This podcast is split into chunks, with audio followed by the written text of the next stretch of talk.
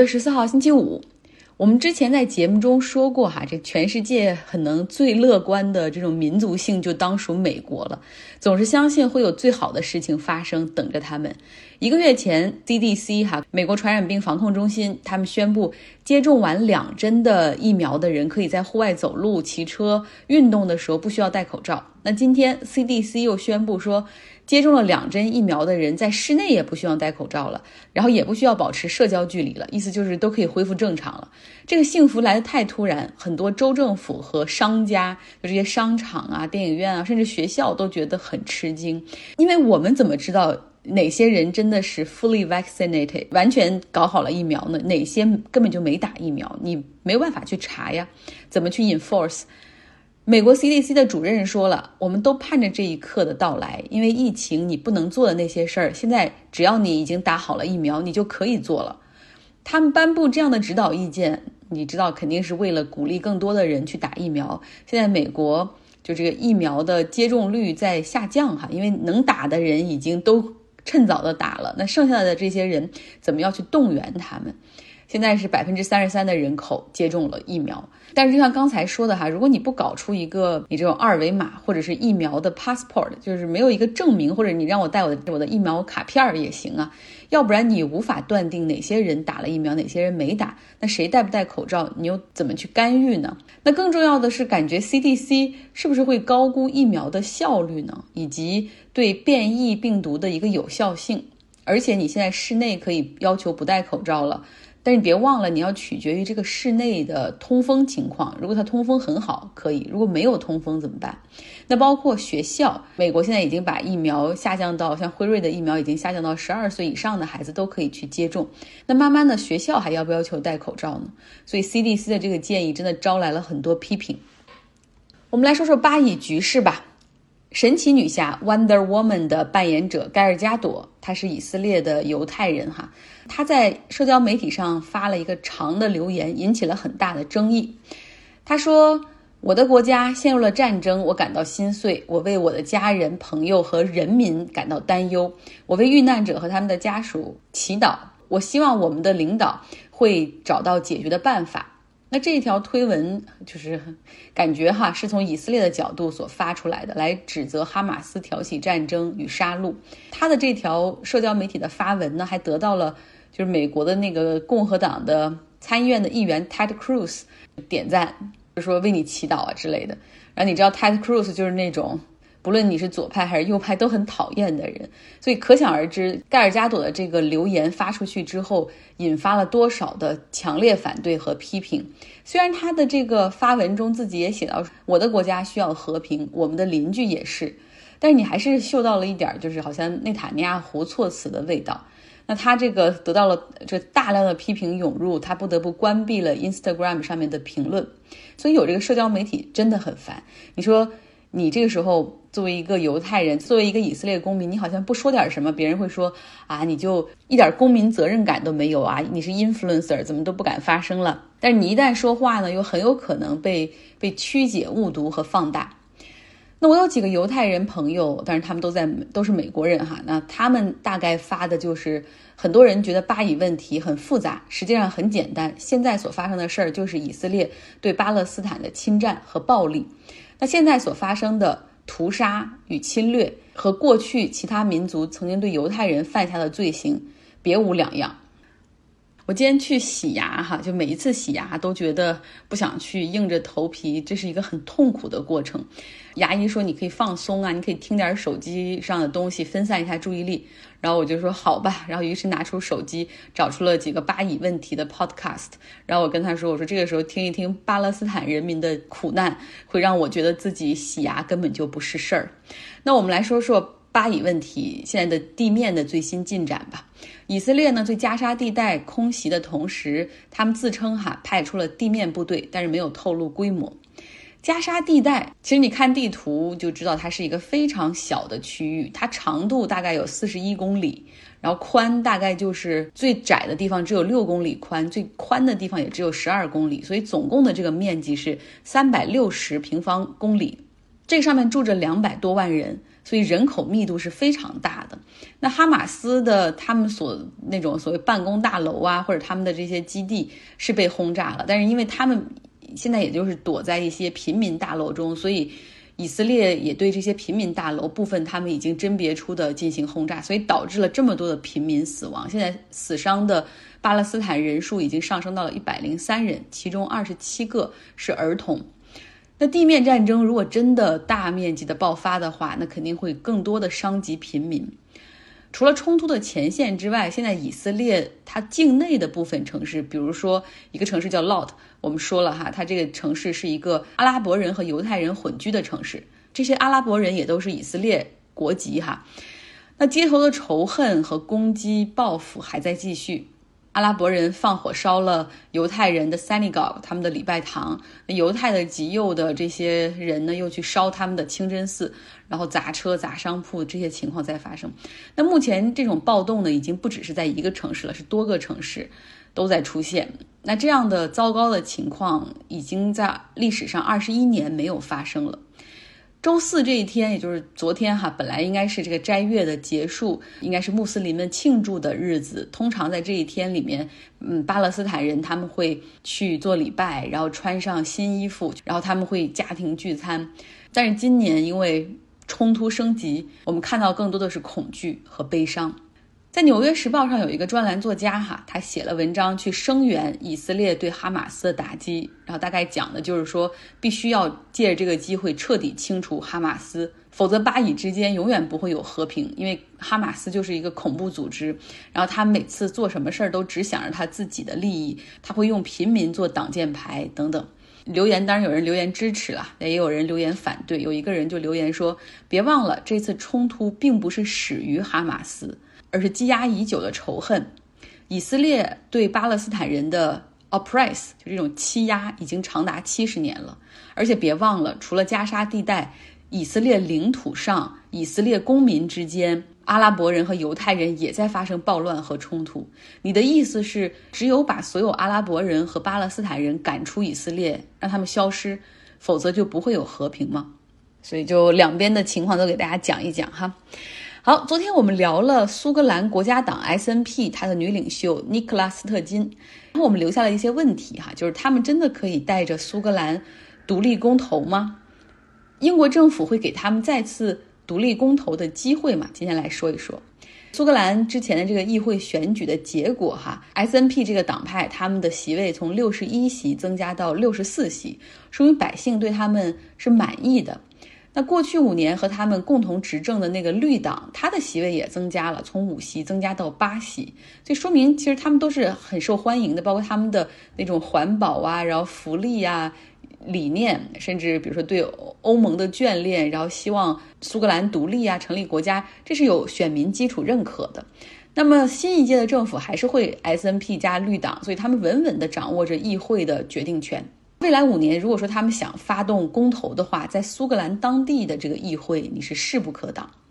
但是英国政府他是不会允许的。像 Boris Johnson 他就已经说了哈，说我不觉得现在这个你提出苏格兰独立公投是一个很负责任的政治议题。我们现在这个疫情还没有完全过去，希望你可以关注在疫情和经济恢复上。啊，当然了，我一定会给你们独立公投的机会，但是那会在二零五零年左右。然后他还给出了一些理由哈，就是说，这个在二零一四年苏格兰公投的时候，你们 S N P 党鼓励大家投票，然后这是就是总是说一句话哈，这是 once in a generation 一代人才有的一次机会。那按照这个逻辑的话，咱们就一代人按四十年算吧。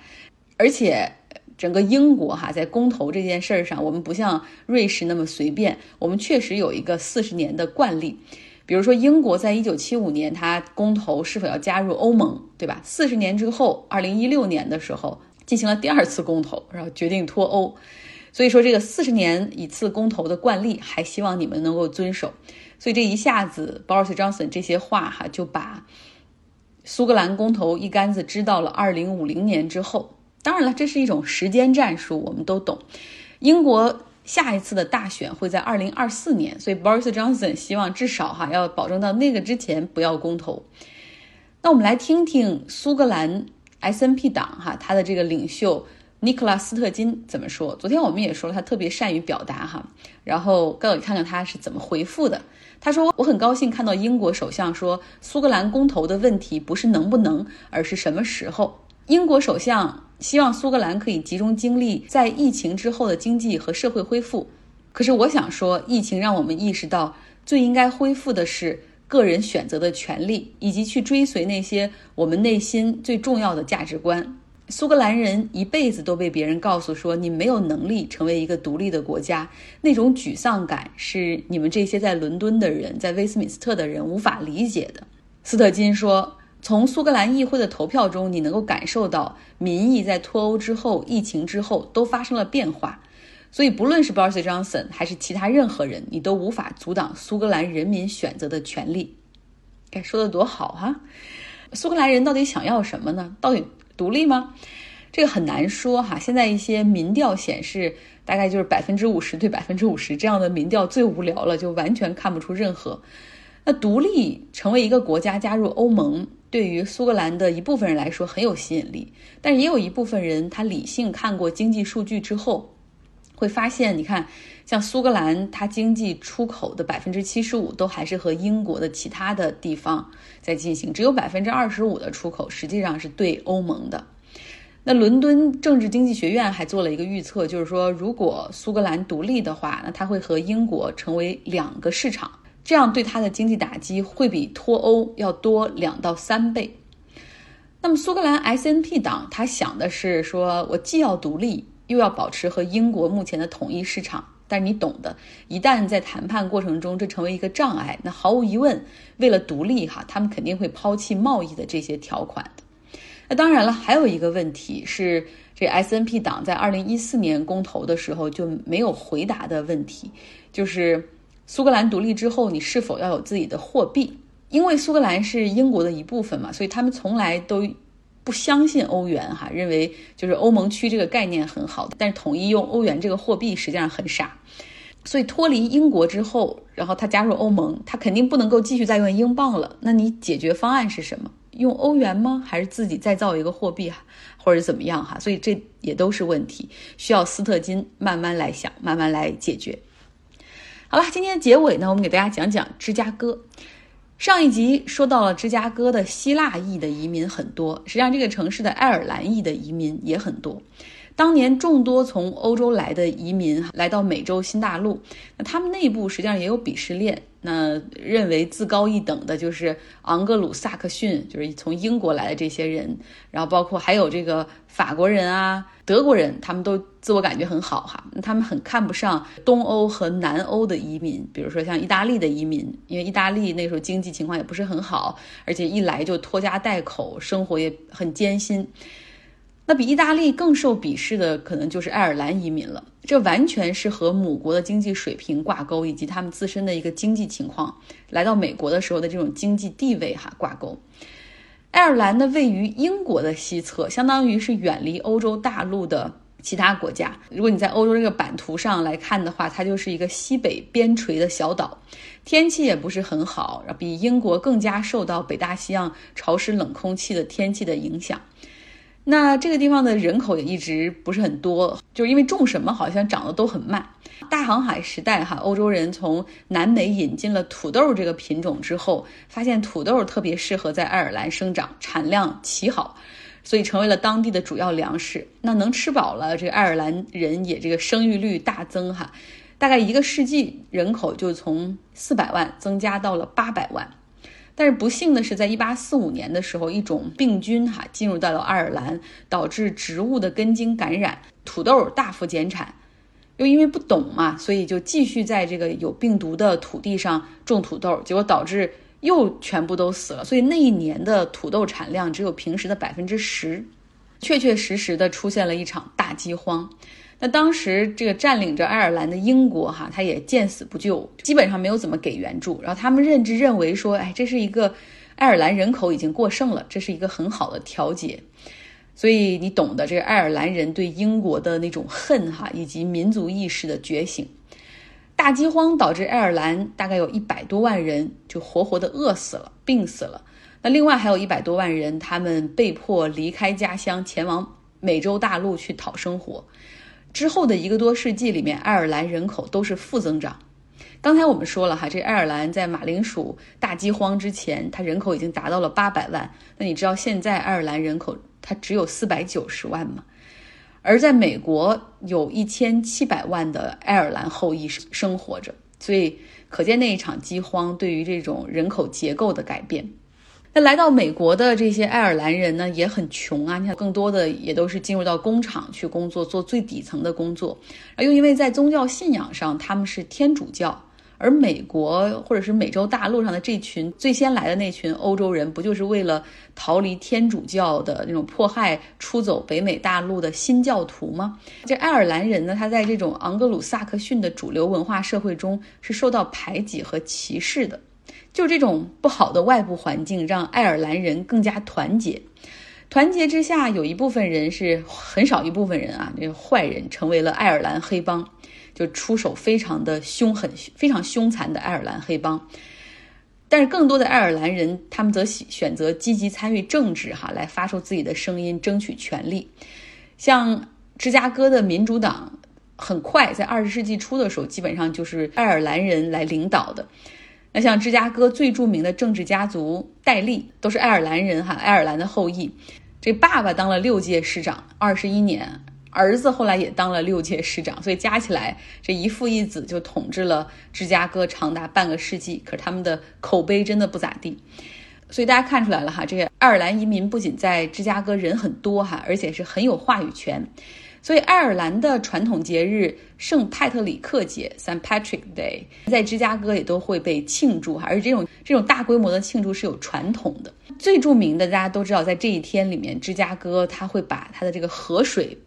从蓝的变成绿的。承载着染料的船会在芝加哥河的上游，然后开始喷洒一种无毒无害的颜料哈，然后这个颜料是一个爱尔兰家族的秘制配方，也不会对河水和生物带来什么样的威胁，就是非常好的。然后在这一天里面呢，还会举行圣派特里克大游行，会有各种各样的花车、鼓乐队，反正有一个要素吧，就是大家都穿着点绿色的衣服，因为很好玩嘛。所以那一天，哪怕不是爱尔兰的后裔，很多人也会，比如说你穿着戴着绿手套、围脖，或者是你找一件绿 T 恤哈，或者是就有绿色的帽子，或者是你有任何绿色的东西，大家都会在那一天穿上，一起来共同庆祝 Saint Patrick Day。